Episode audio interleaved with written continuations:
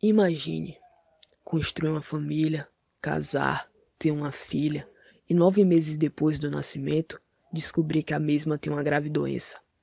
O desespero invade junto com a rotina incansável de hospitais, remédios, exames, cirurgias. Mas aí acontece o que não podia acontecer nesse momento: o desemprego. Mas e as contas? O sistema não quer saber, elas precisam ser pagas. Quando percebe que nesse processo longo e árduo para salvar a vida da própria filha, já se acumula mais de 20 mil reais em dívidas. Desassistido, endividado, desempregado.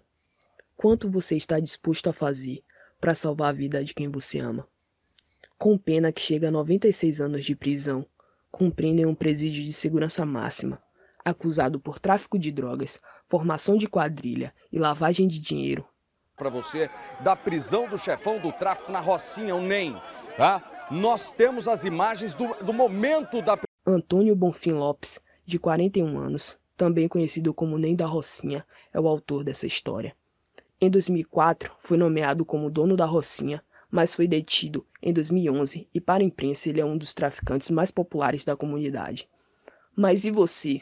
O que você faria nesse lugar? Ele responde a vários enquetes policiais, então isso envolveria o entendimento de vários juízes e vários promotores. Me pergunto, onde estávamos quando televisionamos a prisão de Neda Rocinha? É muito complexo tratá-lo como um herói. Mais complexo ainda é não reconhecer seu potencial de salvador na Rocinha. Métodos e práticas custaram à comunidade cerca de 15 milhões mensalmente além da liberdade de ir e vir dos soldados.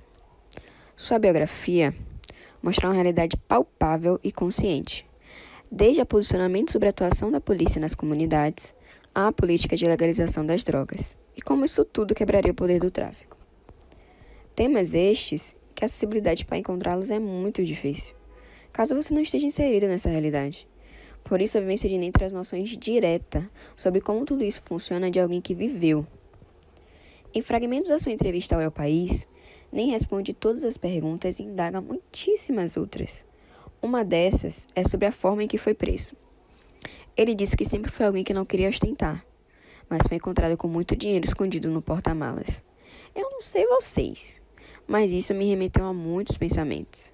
Sem apologia ao que realmente pode ter acontecido, mas a gente topa tudo quando se vê numa situação de desespero e necessidade de um ente querido.